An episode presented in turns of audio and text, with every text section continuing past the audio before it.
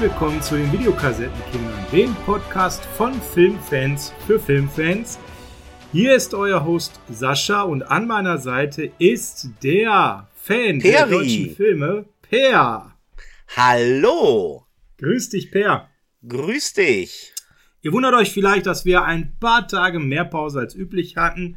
Wir haben ein Doubleheader in ganz uncharmanter Weise abgefrühstückt, nämlich dein Corona-Update doppelt gezogen, hintereinander weg, ganz unstrategisch doof. Normalerweise hätten wir es parallel haben müssen, das wäre dann schneller gewesen. Also, gerade bei mir, wenn ihr mich heute mal husten hört, ich versuche mich zu muten, so schnell es geht, sobald der Hustreiz da ist. Heute muss Per einfach mehr sprechen als ich. Seht uns das nach. Letzte Woche wäre noch gar nichts möglich gewesen. Da hättet ihr bei meiner Tonspur nur Husten gehört. So sind wir sonst, Per, kann man sagen, wieder einigermaßen fit, oder? Einigermaßen, wobei das Problem mit dem Husten betrifft uns ja beide. Ganz genau. Wir haben Schmerzen gehabt, Per, kann man das so sagen? Und zwar nicht nur wegen der Corona-Erkrankung, sondern wegen deinem Vorschlag, was wir reviewen wollen. Hm. Ja, Moment. Ja, Äh, Moment, ja, äh. das Ergebnis kam nicht von mir. Ich habe nur gesagt, ich hätte gerne einen Gottschalk-Krüger-Fan. Meine Ja, persönliche ja. Hoffnung war Powerplay. War das nicht schon schlimm genug, dass du überhaupt den Vorschlag gemacht hast? Finde ich nicht, weil ich mag alle von denen, also äh, die Supernasenfilme. Ja. Über die Einzelfilme werden wir vielleicht gleich mal kurz sprechen, aber ich mag sie. Hm. Hm. Ja, Wobei jetzt Hm. bei mir dann die Frage kommt, ähm, magst du sie nicht? dazu kommen wir gleich, Per. Erstmal, erstmal natürlich an der Stelle vielen Dank, dass ihr wieder da am Start seid nach der Pause. Vielen Dank, dass ihr uns weiter so fleißig folgt bei Social Media. Besonders aktiv sind wir bei Twitter und bei Instagram unter Videokassettenkinder. Zusammengeschrieben findet ihr uns da leicht. Und auch bei YouTube, Per, ist einiges los. Erzähl mal. Warum soll ich viel erzählen? Geht auf den Kanal, guckt euch an, was es da zu sehen gibt. Lasst gerne ein Abo und Like da und äh, macht euch euer eigenes Bild. Ja, macht uns unser eigenes Bild. Können wir vor allem per von ganz vielen Veröffentlichungen, weil du weiter das Thema Unboxing ordentlich nach vorne treibst und wir da mittlerweile eine ziemlich große Anzahl an Videos am Start haben, die sehr, sehr gerne von euch gesehen werden. Und Stand heute, Aufnahme, haben wir ein doppeltes Jubiläum, was kurz bevorsteht beim YouTube-Account. Per, weißt du, wovon ich rede? Hm, Ich schätze mal, du spielst darauf an, dass ich bei der Abonnentenzahl die 400 Marke bald geknackt habe. 399 gerade in diesem Moment abgefragt von mir bei der Aufnahme. Das heißt, wenn diese Folge hochgeht, haben wir über 400 Abonnenten bei YouTube. Grandios. Dafür, dass wir damals überhaupt diskutiert haben, machen wir das überhaupt? Und dann sagte Per, du, ich habe eine Idee. Ne, wir machen den Podcast da, aber ich lade noch mal das eine oder andere Unboxing hoch. Zum Thema das eine oder andere Unboxing steht ein zweites Jubiläum bevor. Per, kannst du dir überlegen, welches? Zweijähriges. Auch das, auch das. Aber das ist noch ein bisschen her. Das, äh, da haben wir noch tatsächlich zwei Monate per. Wir haben das 200. Video, was das nächste ist, das 200. Video, was online geht auf unserem YouTube-Channel. 36 Folgen, das hier ist Folge Nummer 37, sind hochgeladen. Dazu haben wir, glaube ich, mal ein Reaction-Video hochgeladen, wie man das heutzutage ja so nennt. Mhm. 38, das heißt, nach Adam Ries und Eva Zwerg, wenn Per jetzt hier ein, oh, das war ein Spruch, wie er in einem deutschen Komödienfilm sein könnte. Hervorragend, das passt ja zu unserem Review heute. Per, hast du mittlerweile stabile 160 Videos hochgeladen zum Thema Unboxing. Das ist mein Wow. Brett. Hätte ich jetzt nicht gedacht, aber äh, okay. Ganz aktuell Vorstellung, die Schlange im Regenbogen, ganz frisch hochgeladen, heute bei der Aufnahme. Ganz frisch auch hochgeladen, habe ich mir gestern schon angeguckt. Das Unboxing von dem Mann von Planet äh, X zum Beispiel, kann ich auch nur empfehlen. Schaut da mal rein, da sind richtig geile Dinge, die der Per hochlädt. Von Howling war was drin, kann ich mich erinnern. Also nehmt euch mal die Zeit, stöbert mal durch. Ihr werdet mittlerweile wirklich viele Filme finden die an der Stelle dort von Per Unboxing-mäßig gereviewt werden und wir da immer sehr positiv unterwegs sind. Per, was hast du zuletzt gesehen? Erzähl mal. Ja, einmal das, was du gerade erwähnt hast, der Mann vom Planet X von wie war's? Ostalgica. Wie war es, diesen nostalgischen Film sich reinzuziehen? Äh, es war insofern doppelt schön, weil A, ist es eine Deutschlandpremiere in einer Synchro. Den Film gab es bisher noch nicht auf Deutsch. Okay. B, ich mag diese alten Schwarz-Weiß-Filme. Mhm. Gerade wenn sie auch ein bisschen trashig sein dürfen dann. Mhm. Und Synchro ist eigentlich im Großen und Ganzen gelungen. Die Bildqualität ist top. Und das Schöne halt bei dem Label, die haben immer so eine kleine Wunderkiste in ihren Veröffentlichungen. In dem Fall, dass mal ein Hörspiel bei ist. Oder das Booklet in dem Fall ist diesmal ein kleines Comic zum Film. Hat was. Und das andere, was ich als letztes gesehen habe, ja, da warst du bei. Da haben wir uns unter Menschen getraut. Ja, I, da können wir kurz von draußen. erzählen, weil das wird tatsächlich nochmal ein Aufhänger für eine Folge sein, die im Laufe der nächsten Wochen kommt, ja. Per und ich haben spontan am 1.11. an einem heiligen Feiertag ein Kino besucht, um gemeinsam einen Film zu gucken, so oldschool, wie man das früher gemacht hat. Aber wir haben keinen neuen Film geguckt, der gerade rauskommt. Das wäre langweilig, das könnte jeder. Per, wir haben einen Klassiker gesehen, den wir beide besonders lieben und schätzen, aus verschiedensten Gründen teilweise sogar. Und der auch Und schon auch mal schon besprochen Bestandteil hier dieser Folgen war. Was haben wir uns angeguckt, Per? Ja, Escape from New York, die Klapperschlange im Kino. Ein Film, der knapp 40 Jahre alt ist, durften wir jetzt auch einmal auf der großen Leinwand betrachten, nachdem ich diesen ja entweder nur als VHS-Version, Fernsehversion, DVD oder aktuell Blu-ray-Version kannte, durfte ich diesen Film auch dann mit dir dann einmal auf der großen Leinwand genießen. Was bei dem Film doppelt schön ist, nicht nur das Bild war das, was wir genießen durften, sondern wir hatten gerade, für mich als Carpenter-Fan ist das dann ganz schön, auch die Musik, die wir genießen durften. Die dementsprechend natürlich dann gerade bei solchen Filmen sehr gut rüberkommt. Und ja, Ja, mal ganz kurz. war geil. War schon schön, oder?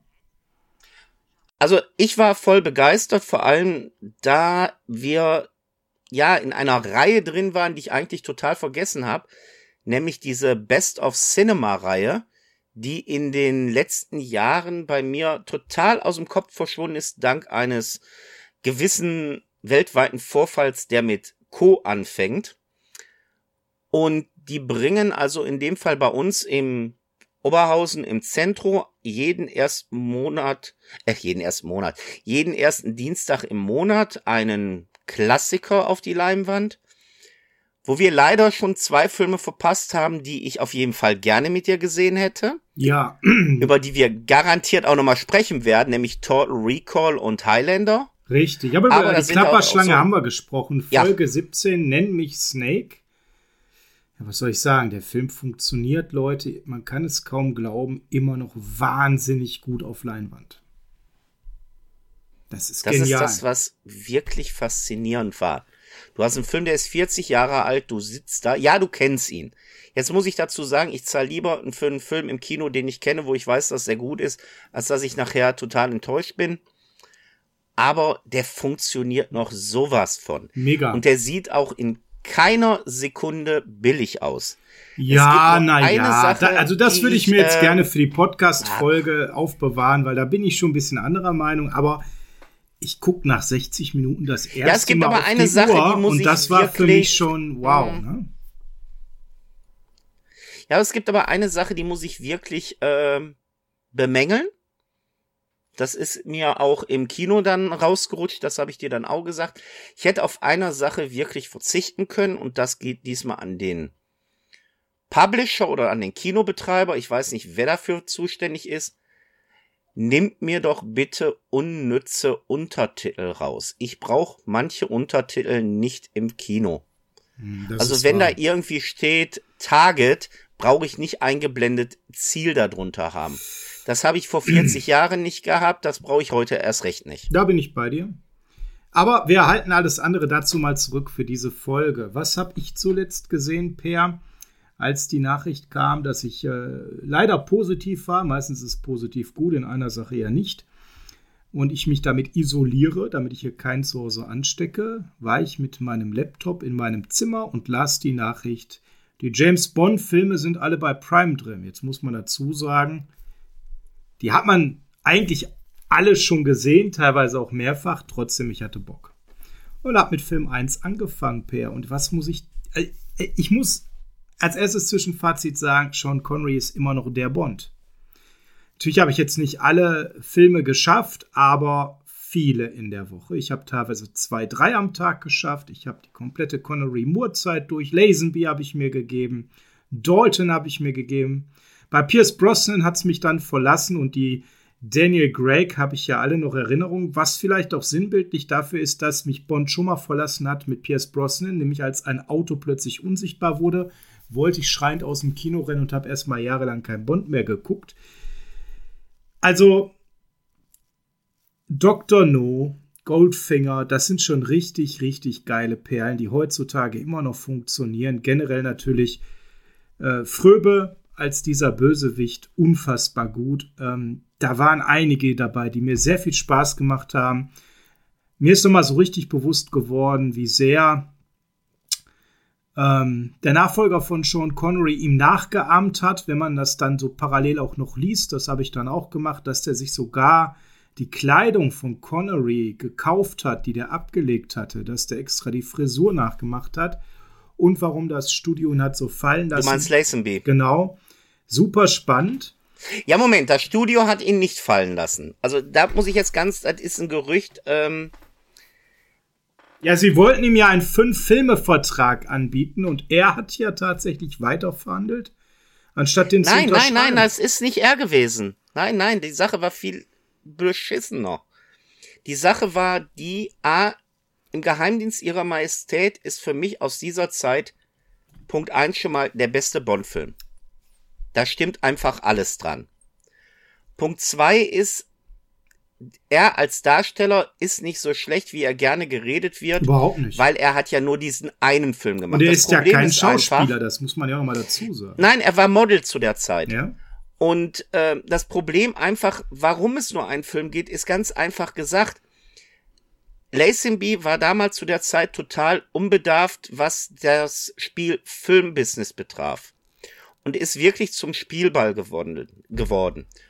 Und das Problem war, sein Manager, den er hatte, der wollte richtig Kohle rausschlagen und ist in einem Bereich mit Gage gegangen, wo irgendwann Brokkoli gesagt hat, für das Geld können wir auch wieder Connery zurückholen. Der ja nur wegen und haben des das Geldes dann einfach gemacht. Ist, genau. Ja. Und weil er halt nicht auf die Rolle festgelegt werden wollte. Das war ja noch so ein zweites Ding.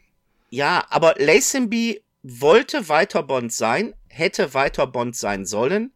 In diesem Fall muss man wirklich ganz klar sagen, der Manager hat die ganze Sache so richtig in den Sand gesetzt und hat damit, ja, ich will jetzt nicht sagen, eine Weltkarriere zerstört, weil wenn wir jetzt über eine Top 5 oder Flop 5 von George Lazenby äh, reden lass, sollten, hätte ich ein Problem. Ja, genau. Ähm, ja, mir, ähm, mir geht es halt darum nein. tatsächlich, dass der Mann viel zu sehr verrissen wurde. Der kann einfach deutlich mehr oder konnte.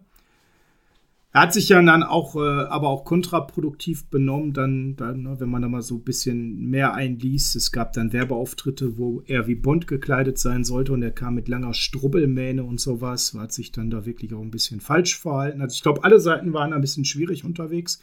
Auf jeden Fall kann ich sagen, Viele Bond-Filme funktionieren heutzutage immer noch. Erstaunlicherweise, welche, die ich gut in Erinnerung habe, haben bei mir nicht mehr funktioniert. Welche, die ich so leider in Erinnerung hatte, war plötzlich gut.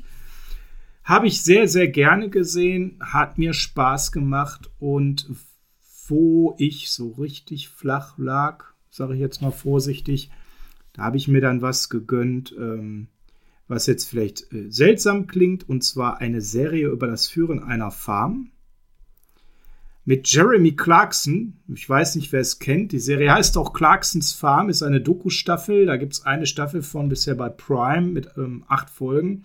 Clarkson ist ja bekannt aus ähm, zwei sehr erfolgreichen Autosendungen mit sehr viel britischem Humor.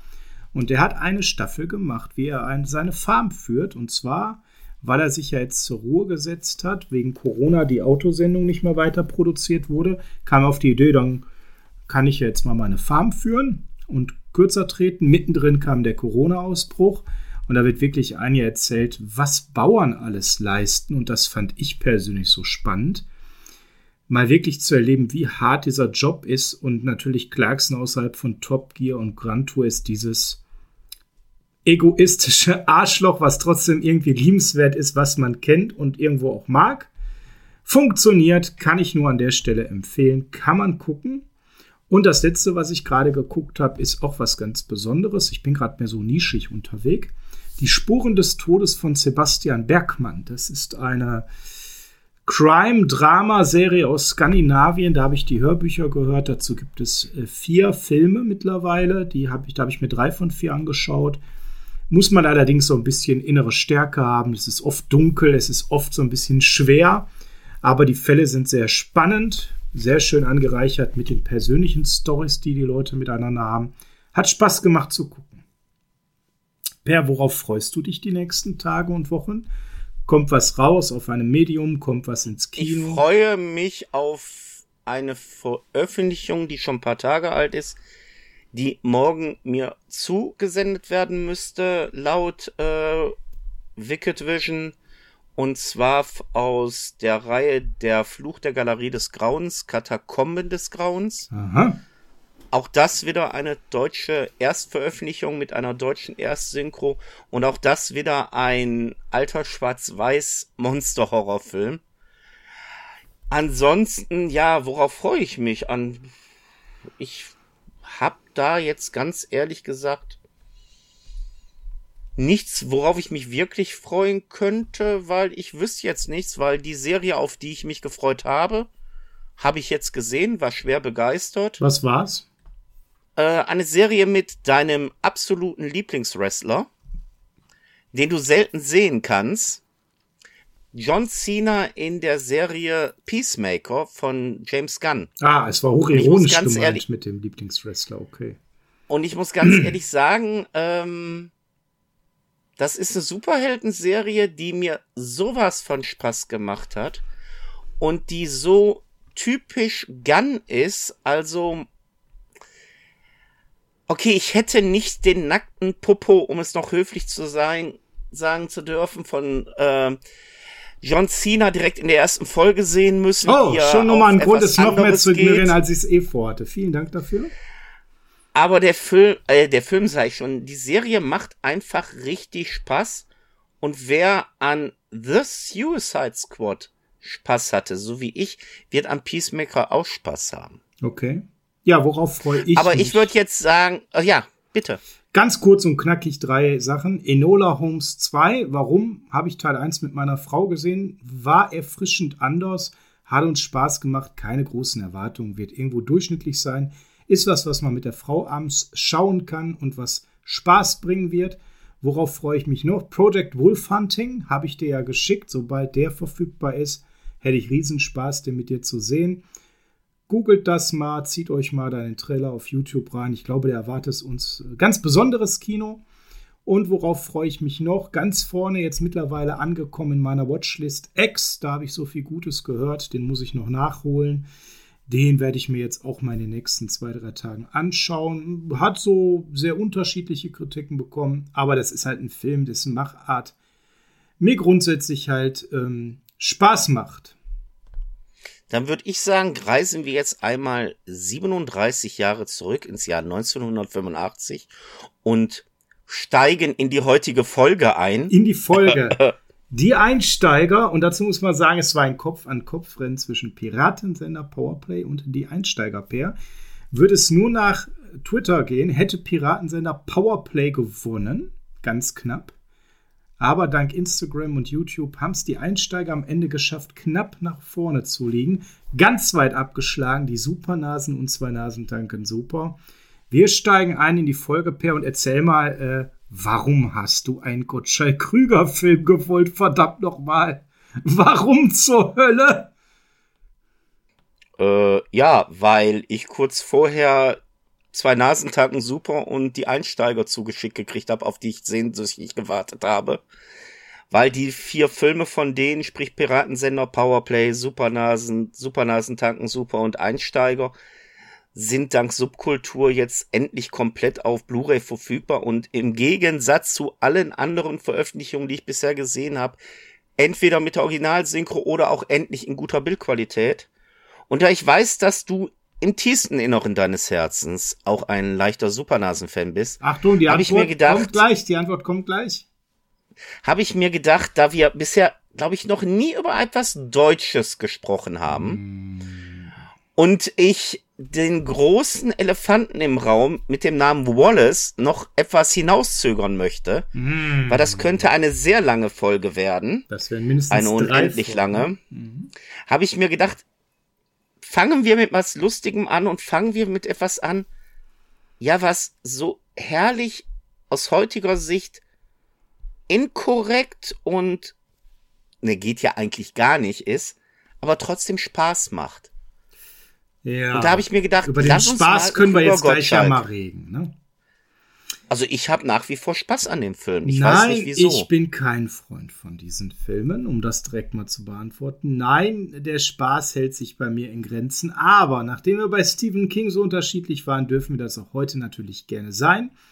Der Vorteil an der Einsteiger ist, ihr könnt das gerade kostenlos bei Prime sehen. das ist ja immer der Service hier an der Stelle. Wisst ja, wenn wir so Dinge sagen wie Subkultur oder, vorhin hast du schon mal ein Label genannt, äh, Wicked, Anolis. Wicked, Anolis oder jetzt auch, wenn wir Amazon Prime sagen, es ist redaktionell genannt. Wir kriegen keine Millionen von Euros dafür. Noch nicht. Wer weiß, was 2000 Noch nicht mal einen einzelnen Euro. Nicht, nicht mal ein Musterexemplar zum Rezessieren. Wir sind schon sehr traurig. Nein, das ist ja auch nie unser Ansinn gewesen, sondern wir machen das aus redaktionellen Gründen hier unsere ganzen Partner im Filmwesen, im Geiste zum Beispiel zu nennen, oder eben die Streaming-Dienste. Amazon hat gerade die Krüger-Filme und die Gottschalk-Filme drin. Da könnt ihr dann mal umsonst einen Blick riskieren. Ja, tja. Aber seit ungefähr tja. mindestens Geburtsjahr 70 oder 80er. Also, wann hast du den Film gesehen? Wo hast du den gesehen, Per? Damals, das erste Mal. Das erste Mal? Mal? Äh, wie Supernasen tanken super habe ich auch die Einsteiger das erste Mal im Kino gesehen, weil ich bin seit Piratensender Powerplay ein sehr großer Fan dieser Filme. Ich weiß nicht warum, aber die feiern ja jetzt dieses Jahr ihr 40-jähriges und wenn man es schafft, einen ganzen Abend mit mehreren Sendungen bei meinem persönlichen Nicht-Lieblingssender RTL ähm, zu füllen, äh, hm. gibt es ja wohl genügend Leute, die diese Filme mögen. Anscheinend, ich war auch überrascht, ja. Ja, ich habe es auch ja. tatsächlich damals im Kino gesehen. Hey, dafür bin ich alt genug. Denn der Einsteiger ist von 85 und die Uraufführung war Ende 85. Ich kann mich da noch sehr schön dran erinnern. Es war ein arschekalter Wintertag, an dem ich da im Kino war. Ähm, und ich hatte meine neuen dicken Stiefel an und im Kino hatte ich dann scheiße warme Füße. Das ist etwas, was ich nie vergessen werde. Mit meinen, ich glaube, acht Jahren war es so ungefähr aus dem Kopf, muss es gewesen sein. Damals mit äh, der Begleitung in dem Film zu sein und ja. Tja, worum geht's, Pay? Es geht um also, einen Video. Du warst noch im normalen Kino drin. Ich war damals, Achtung, Seitenhieb, in allen drei, die ich gesehen habe, im Autokino drin. Mhm. Ja, ich war in unserem City Center Kino. Ne? Äh, per, es geht um den Videointegrator. Also von der Handlung muss ich ganz ehrlich sagen, finde ich die sogar im Gegensatz zu den ersten dreien richtig äh, innovativ.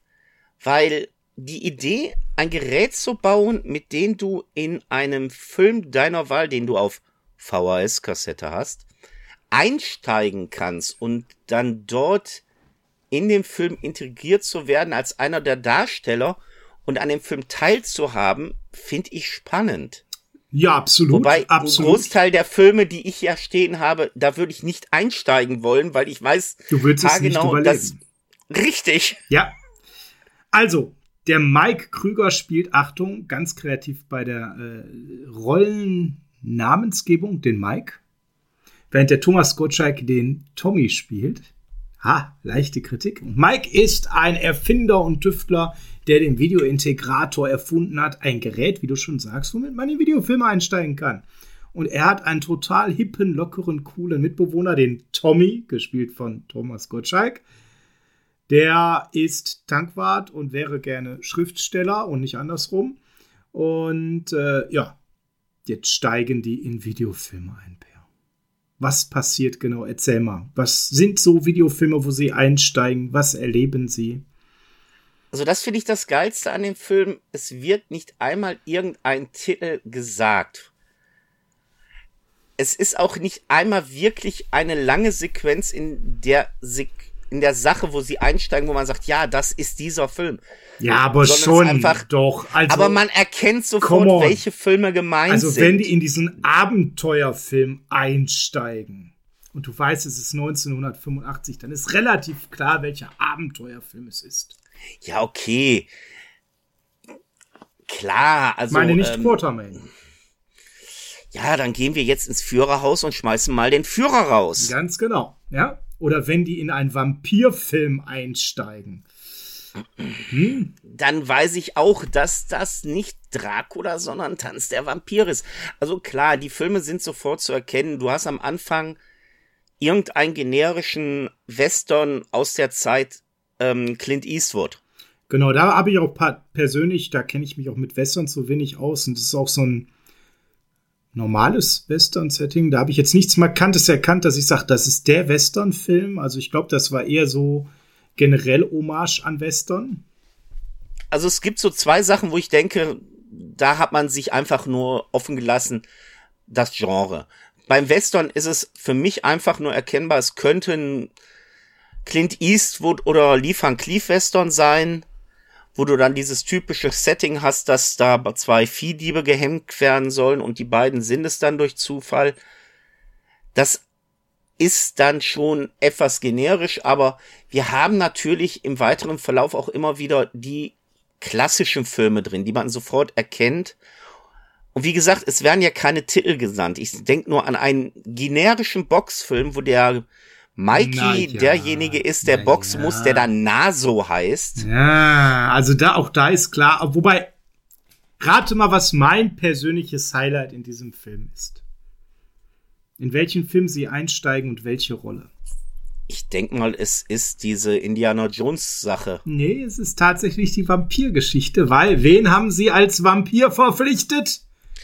Ja, so einen unbekannten Schauspieler. Ich glaube, wie heißt der noch? Udo Kier. Kier. Udo, ja, Kier Udo Kier heißt mit als Vampir in der Vampirgeschichte. Wie genial ist das bitte? Hallo? Also, dass die den, erstmal Scherz beiseite, dass die den da drin haben, hatte ich total vergessen, wo ich den Film wieder gesehen habe und musste wirklich sagen, Alter, dadurch wird der Film ja richtig geadelt. Absolut, weil man darf nicht vergessen, Einsteiger 85 das ist ähm, nach einigen schon sehr erfolgreichen Filmen von Udo Kier, wie zum Beispiel Lola oder Lili Marleen. Also der war schon ein Name zu der Zeit, das ist äh, Fakt. Klar, kurz danach kam dann eben noch mal ein Schub in seiner Karriere. 91 war mal Private Idaho zum Beispiel.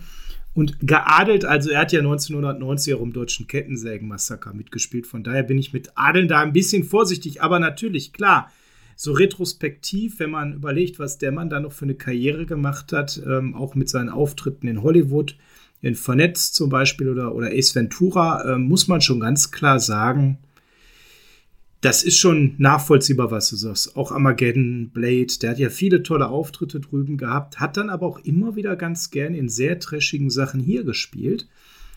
Also da hat Udo Kier seine Heimat auch nie verleugnet, ist ein geborener Kölsche Jung, ne?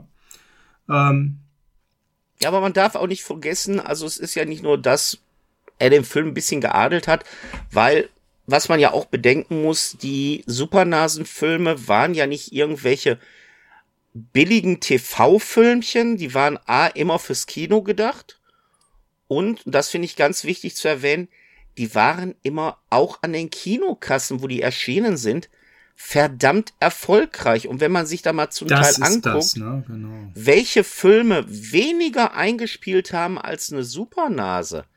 Also da ist ein Rambo noch unter äh, den Einspielergebnissen vom Piratensender Powerplay. Das darf man halt nicht vergessen. Nein, die, die waren Leute zu ihrer Zeit, Filme waren die halt Filme groß. Na, das ist so.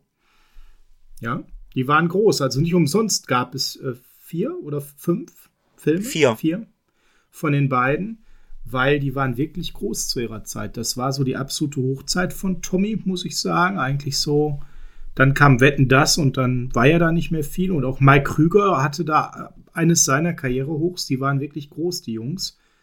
Ja, wobei die haben halt nach Einsteiger beide noch relativ oft im Kino ihre Filme veröffentlicht, allerdings immer als Einzelfilme, die ich persönlich alle durch die Bank nicht so gut fand, beziehungsweise nicht so viel Spaß bei hatte, wo wenn sie zusammen aufgetreten wären.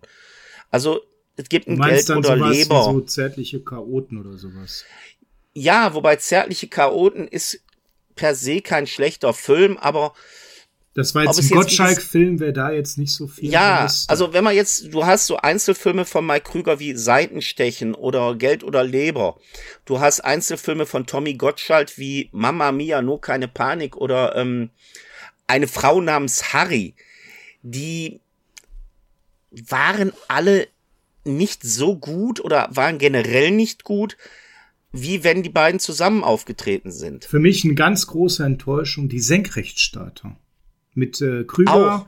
Tini Plate, Karl Dall, den ich Den sehr mochte. Deswegen habe ich mir den angeschaut und dann war das einfach nichts. Ne? Da muss man einfach mal einen Punkt bringen. Äh, also die beiden haben, beide waren zu dem Zeitpunkt Mitte 30, also auch so voll noch so in der jungen Phase ihrer äh, Karriere. Und, und beide haben da einfach, ja, ihre High-Performance gehabt. Per High-Performance muss man auch hier zum Thema Musik benennen, weil die Musik kam teilweise von jemandem, den wir aus einem ganz anderen dynamischen Duo ja. sehr gut kennen. Ich wollte dich ja auch schon fragen, was haben Thomas Gottschalk und Mike Krüger gemeinsam mit Terence Hill und Bud Spencer? Und ich hatte gehofft, dass Oliver du das Onions, nicht weißt. Ne? Oliver Onions, wobei ich auch sagen muss, ja, die Platte ist jetzt nicht gut, aber dieses Super Noses, also ja, es aber es, es, ist auch ihr Stil, ne? Also Guido und Maurizio de Angelis, wisst ihr alle, das ist Oliver Onions. Einen von beiden gibt es noch, den anderen leider nicht mehr. Haben hier tatsächlich ein Titellied für diese beiden, für, dieses, für diesen Film gemacht. Was ist denn so dein Lieblingspart, wo die einsteigen, in welchen Film? Das ist tatsächlich so diese Indiana Jones Geschichte. Oh, jetzt hast du es gesagt. Der Abenteuerfilm könnte Indiana Jones sein. Ja, okay. Äh, Tommy meint ja selber zu Mike direkt am Anfang, äh, ich wollte doch Indie sein. Ja, ja äh, mm. Pech gehabt. Ich bin's. Ähm, und da merkst du auch, also dieser Videointegrator verläuft wohl nicht geradlinig, weil der gute Mikey muss wohl Jäger des verlorenen Schatzes und Tempel des Todes auf einer Kassette gehabt haben weil hier in diesem Bereich verschmelzen dann auch die beiden Filme ineinander. Wir fangen irgendwie mit Tempel des Todes an, gehen sofort in Jäger rein, um dann wieder bei Tempel des Todes zu landen.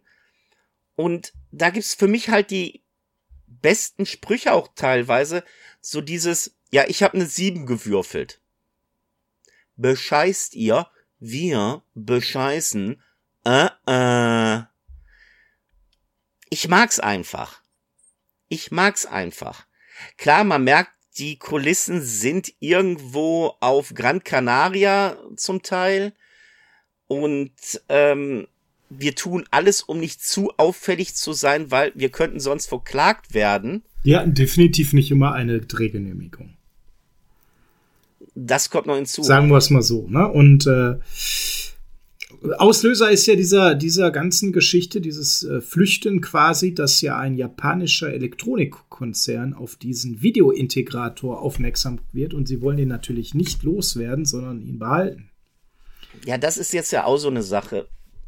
Wenn man jetzt über die Handlung des Films spricht, also wir nehmen es. Na, das war Kauf, die Handlung. Dass, ja, aber ich meine es anders. Ähm, wir nehmen es ganz normal hin, die steigen da in diese Videofilme ein und wenn ich dann sehe, dass unsere weibliche Hauptdarstellerin Anja Kruse Tommy als ähm, Autowäscher kennenlernt, der ihr nebenbei sagt, ja, mein Freund ist Erfinder und der arbeitet an einer Maschine oder hat eine Maschine gebaut, da gucken wir keine Filme mehr, da steigen wir in die Filme ein.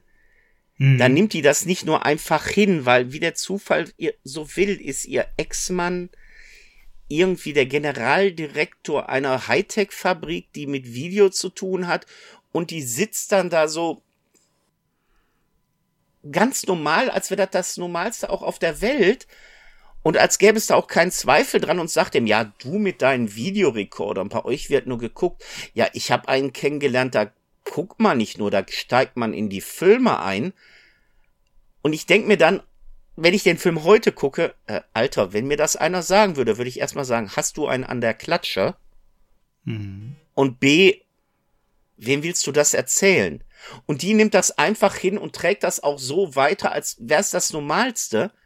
Und bis zum Ende des Films hat die noch nicht mal den Hauch eines Beweises davon gesehen. Also dieses Hinnehmen der Handlung finde ich dann schon sehr okay. Ja, aber es ist häufiger, dass man so sagt, hm, seltsam. Aber ich muss auch dazu sagen, Handlung hat mich bei Mike Krüger Gottschalk-Film eh nie interessiert, die war nebensächlich. Es gibt Hier aber noch ein paar schöne Szenen, die wir benennen sollten. Also es spielt ja zum Beispiel an der Stelle auch äh, die, die damalige und wirklich sehr lange Ehefrau von Thomas Gottschalk mit Thea als Gräfin Frackstein, also als die in jedem Film mitspielt. Die Gräfin von Udo Kier. Und da gibt es eine tolle Szene, wo er quasi auf den Zahn fühlt. Auch sehr witzig, dass Tommy seiner Frau auf den Zahn fühlt. Ja, heutzutage würde man sagen, naja, äh, ich verkneife mir die Kommentare, sind ja mittlerweile nach so vielen Jahren getrennt. Äh, ganz toll finde ich auch, dass Gerd Baltus mitspielt. Auch den wird der ein oder andere kennen. Was hat Gerd Baltus gemacht, per weswegen ich mich so gerne an ihn erinnere? Kannst du dir das vorstellen? Gerd Baltus, da müsste ich jetzt wissen, wer das noch war. Also ich könnte jetzt mit zwei Leuten rechnen. Entweder meinst du den von der Soko oder vom Büro Büro? Nee. Oder meinst du den Ehemann von Anja Kruse in dem Film? Gerd Baltus ist mir äh, deshalb äh, so im Herzen geblieben, weil der ist für mich so ein klassischer, immer mal wieder in meinen Serien auftreten oder auch in Tatorts oder ähnliches. Der war. Dann meinst du den Schauspieler, der äh, Anja Kruses Mann spielt? Genau, okay. genau. Und das ist so ein typischer deutscher Schauspieler, wie ich ihn so in Erinnerung habe, der immer in ganz vielen Serien mitgespielt hat, im äh, Tatort und so weiter und so fort und den ich immer gemocht habe. Man kennt, kann ihn später vielleicht aus ähm, mit, mit Leib und Seele und Wartesalz zum kleinen Glück. Beide nicht so die Burner, aber er hat immer wieder, ich glaube, der hat zehnmal im Tatort alleine mitgespielt. Ich mochte den immer sehr. Wen du meinst, und, um, und das ist tatsächlich den, auf den ich mich hier am meisten gefreut habe, ist Werner Kreindl. Das ist der Soko, wie heißt er, 53 irgendwie? 57 11, keine Ahnung. 7 oder so. Ich habe also damals Soko gerne halt. geguckt. Werner Kreindl, ja, der war ja der Soko-Chef. Ich habe es wahnsinnig gerne immer Die Ursoko. Die Ursoko 5113. Ich habe mal schnell hier geguckt. Werner Kreindl, äh, wirklich ein super genialer Schauspieler der ähm, ja tatsächlich 1992 gestorben ist, als er sich während eines Tennisspiels über das Spiel von Steffi Graf sehr aufgeregt hat. Das ist die Wahrheit an einem Herzinfarkt. Ein toller äh, Schauspieler und ähm, der spielt hier auch mit. Und ja, also er spielt den Kommissar und ist immer das perfekt besetzt. Das hat einfach super gepasst. Wen du meinst von Büro Büro ist Jochen Busse, der Kabarettist. Nee, nee, Jochen Busse war nicht Büro Büro. Nee, wer war das denn dann? Ähm, den, den ich meine, das war der Chauffeur von der Anja Kruse. Ich müsste Ach, Gerd jetzt. Burkhardt. Gerd Burkhardt. Ja. ja. ja. Den ja. meinte Ach so, ich. ja. Jochen Busse hat noch mitgespielt. Mag ich ja persönlich nicht so, bin ich ja ganz ehrlich. Ja, aber der spielt in dieser Rolle eine so blöde Sache, weil der steht den ganzen Film immer nur vor dem Haus und Tommy rum. Der Zeitungsleser. Der hat so, ja, der hat sonst absolut keinerlei Daseinsberechtigung in dem Film. Der macht nichts zur Handlung, äh, der interagiert nicht mit den Leuten, der steht da einfach rum und man fragt sich, was macht der da? Und irgendwann parkt halt der Chauffeur direkt mit seinem Auto vor ihm und möchte, dass der weggeht. Und dann legt er die halt die Zeitung an Seite und sagt, ja, wenn sie es wünschen, dann gehe ich halt. Und geht und dann schießt halt Wasser aus dem Boden. Der hat einfach nur ein Loch gestopft. Also, das ist ein Gag, der nicht wirklich hundertprozentig zündet, der aber 90 Minuten aufgebaut wird. Mhm. Wo du dich denkst, was macht Jochen Busse da, der damals ja ein relativ bekanntes Gesicht, aber jetzt nicht so fest in den Gedanken der Zuschauer war. Mhm. Aber du hast da eh so einige Leute. Jetzt muss ich sagen, was den deutschen Film betrifft, bin ich jetzt so nicht namenssicher, aber du hast da sehr viele Leute, die halt doch bekannt sind, die du kennst. Aus diversen Krimis natürlich. Und der Wiedererkennungseffekt ist natürlich bei den ganzen Leuten sehr hoch. Und das ist eigentlich auch das Schöne, weil du kennst die Leute alle irgendwoher. Also was sagst du zu Kurt Weinziel? Das ist ja so eine ganz besondere Rolle gewesen. Kurt Weinziel, wer war das jetzt noch mal? Wie gesagt, ich hab's jetzt. Der Herr, der immer Namen. den Mike so so interessant fand. Ach ja, diese. Also das ist ja so eine Rolle, die würde man heute vielleicht nicht mehr so spielen. Ne? Ähm, Punkt eins ja. Punkt zwei, diese Rolle ist mir auch damals schon unangenehm gewesen, um klar zu reden, worum, was wir hier meinen. Also wir haben eine wiederkehrende Figur in den ganzen Filmen, wo die einsteigen, der ja dessen Charakter eigentlich nur als ja das ist die Tucke. Anders darf man es jetzt leider nicht bezeichnen, auch wenn es nicht politisch korrekt gesagt ist. Aber das ist halt die Tucke, die wirklich so klischeehaft schwul im ganzen Film auftaucht. Also auch so wirklich übertrieben, wo man sagt, ähm, ja, das ist halt so diese Art von Mensch, der auch beschimpft wird tatsächlich. Ja, deswegen hast du das ja, jetzt mal so unangenehm. von der Wortwahl genommen. Und das ist der Punkt. Also ich meine, jetzt muss ich dazu sagen, mit acht Jahren fand ich den irgendwie nur, heutzutage sagt man cringe, ne? also irgendwie seltsam. Ähm, beim zweiten Sehen ein paar Jahre später war der mir maximal unangenehm und ich habe mich halt immer gefragt, warum der da immer wieder auftritt und immer wieder ähm, was, was, was, war der, was war der Hintergrund? War das, fanden Sie es lustig, diesen, ja, ist ja eine homosexuelle Rolle da, die da angelegt ist, aber so übertrieben. So, die so Mike hinterherstellt. Also für mich einfach auch irgendwie ein seltsamer Humor, kam ich überhaupt nicht mit zurecht, hat auch den Film für mich damals schon massiv abgewertet. Ja. Vor allem, da ich diesen Schauspieler auch aus ganz anderen Sachen kannte, habe ich es irgendwie auch nicht ganz verstanden. Weil wer sich noch an die alte österreichische Serie Kottern ermittelt zurückerinnert, dürfte ihn daher gekannt haben. Und der Mann, der hat ja wirklich viele, viele Sachen gedreht, wo man ihn Herrn auch gesehen hat. Äh, der hat unter anderem auch mit Krüger später, was war das, Geld oder Leber gedreht. Der hat an Schloss am Wörthersee gemacht und, und, und, wo er nicht diese klischeehafte Figur gespielt hat. Und ich fand diese Figur im ganzen Film immer sehr unpassend. Mhm. Also Absolut, das also das ist etwas, deswegen spreche ich es auch an, wo ich sage, also das hätte man sich eigentlich komplett sparen können und es hätte den Film besser gemacht, wenn man was weglässt.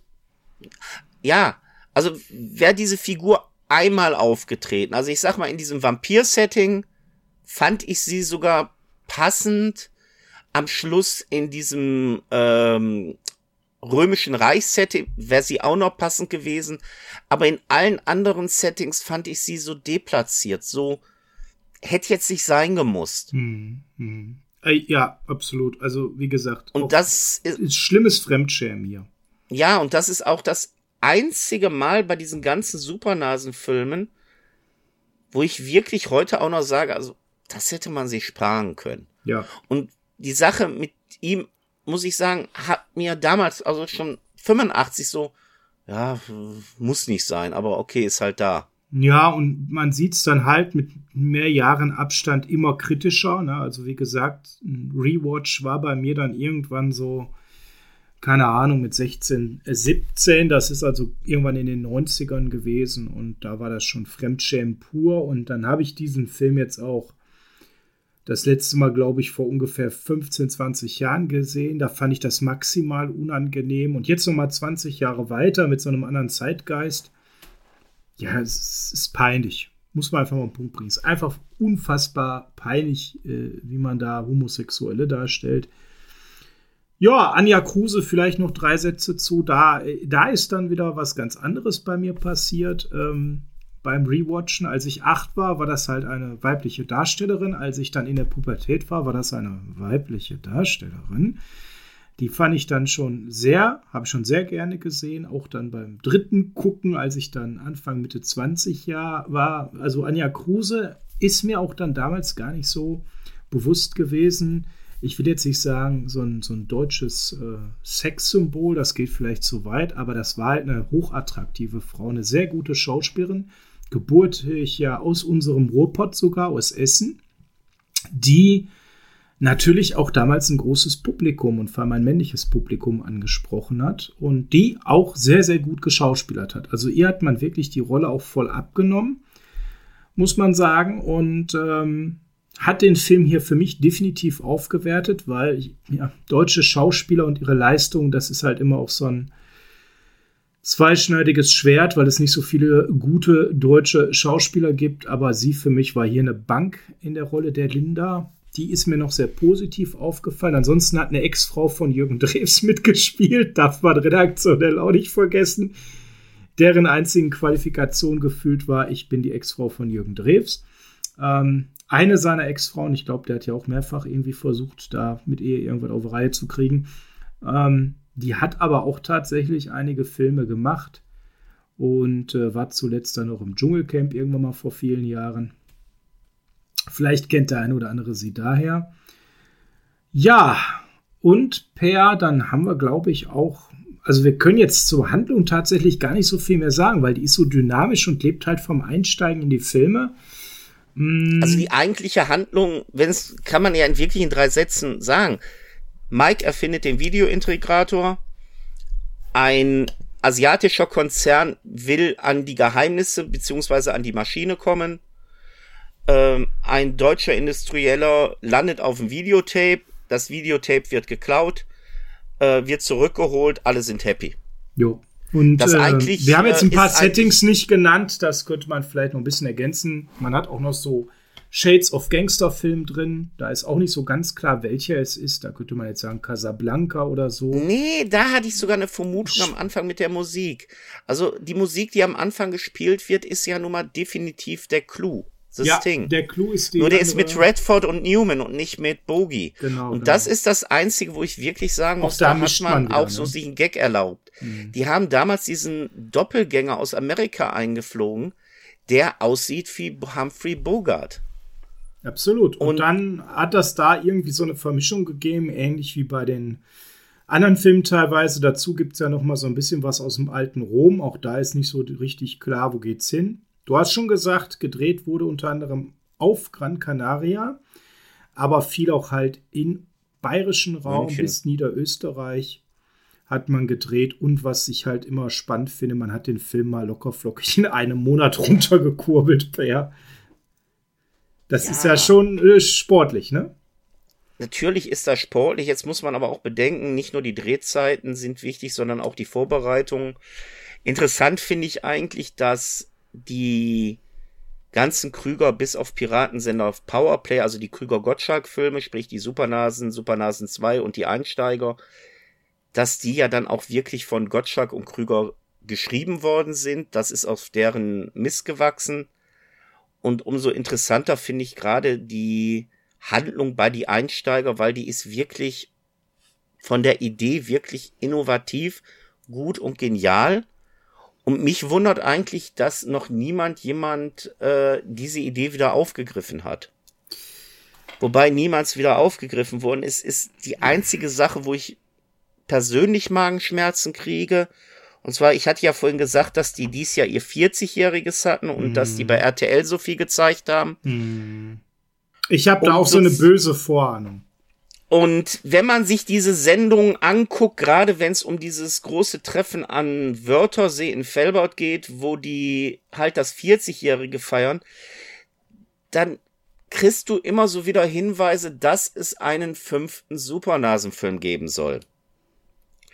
Und da das alles in Sendungen verballert ist, die bei Nummer unserem allerliebsten Sender RTL liegen, habe ich Angst, weil A, erwarte ich wirklich keinen guten Film.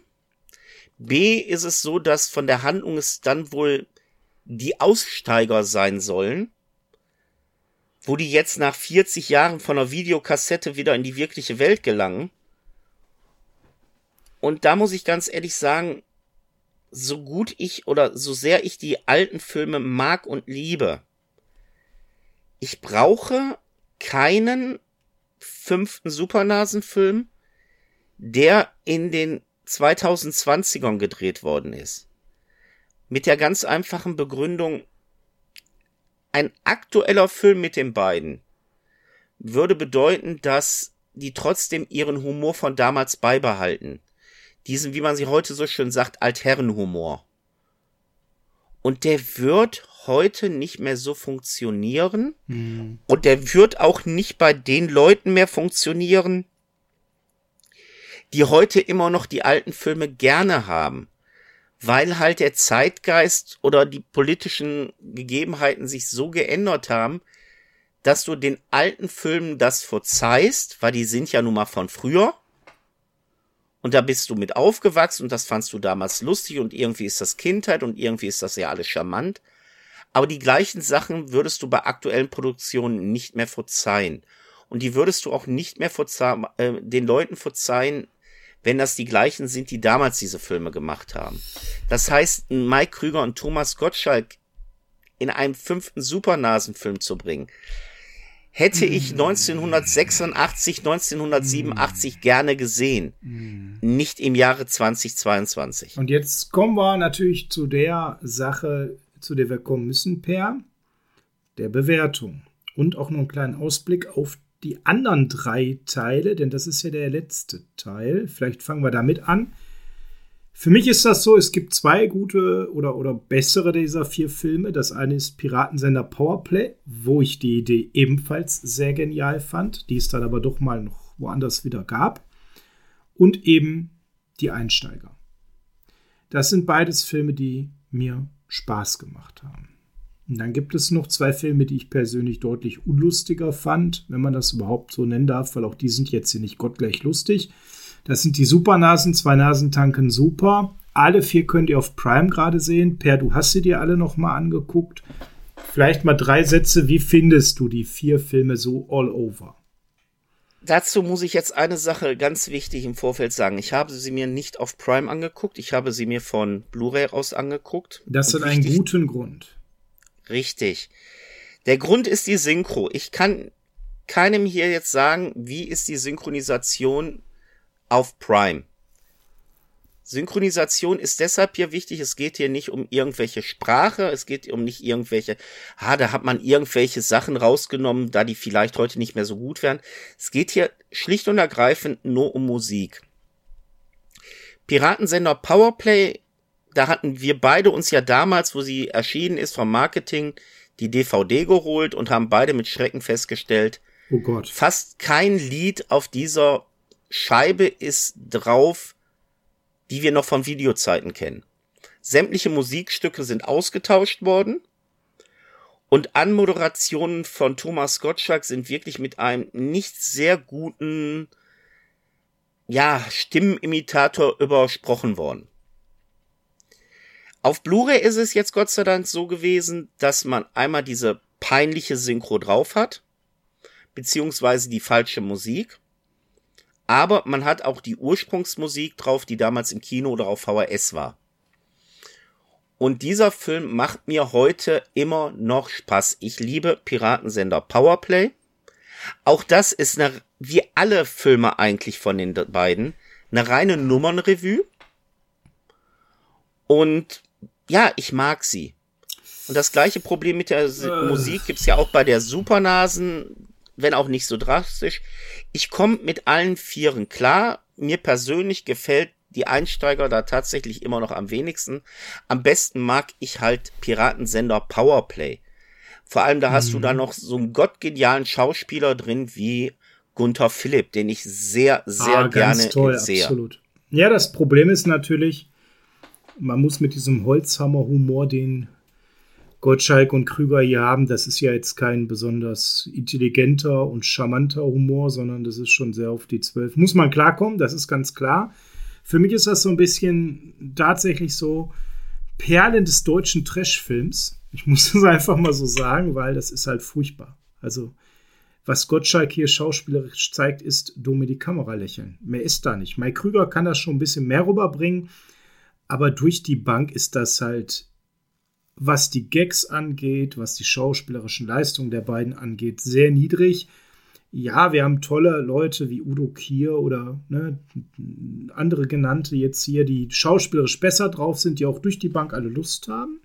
Das war ja schon auch damals ein größeres Projekt, aber ihr müsst damit klarkommen, dass die Handlungen dümmlich sind, die Gags dümmlich sind und die beiden Hauptdarsteller nicht schauspielern können. Wenn ihr aber bereit seid, komplett euer Gehirn an der Kasse abzugeben, kompletten stumpfen Arm zu haben, dann kann das richtig Laune machen. Das ist die Frage. Seid ihr bereit für so, ich sag mal, einen typischen Freitagabend auf Tele 5? Ja, dann haut euch das hier auch rein, weil das macht richtig auf eine trashige Art und Weise Spaß. Und wenn ihr die richtige Synchro habt, die Originale, dann ist ein Piratensender Powerplay zum Beispiel mit den Musiken, das ist nochmal richtig genial, wenn man das hört und sich denkt, das ist Zeitgeist der 80er, als diese Filme entstanden sind. Die Einsteiger lebt für mich total von diesem Effekt, hey cool, in dem Film sind die jetzt drin und jetzt wird das veralbert. Da sind auch Filmfehler ohne Ende drin. Also jetzt bei der Einsteiger ist mit beim Sinn zum Beispiel aufgefallen, diese Boxer-Szene. Und dann schlägt er ganz offensichtlich Richtung Gesicht und die nächste Szene zeigt, wie Tommy den Schlag in den Magen kriegt. Also da wurde vieles überhaupt nicht bedacht, aber das ist egal. Macht den Kopf aus, genießt, dass es schlecht ist und auf seine Art dann irgendwie wieder gut. Die Frage ist, kann man sich darauf einlassen oder nicht? Per, was würdest du denn hier an der Stelle den Einsteigern für eine Note geben? Ihr kennt unsere Bewertung 1 bis 10. Ich persönlich, äh, äh, wie gesagt, ich mag die Filme, ich habe sie mir geholt, wo sie rausgekommen sind. Als Film als solches äh, kann ich ihm nur eine 6 geben. Sorry.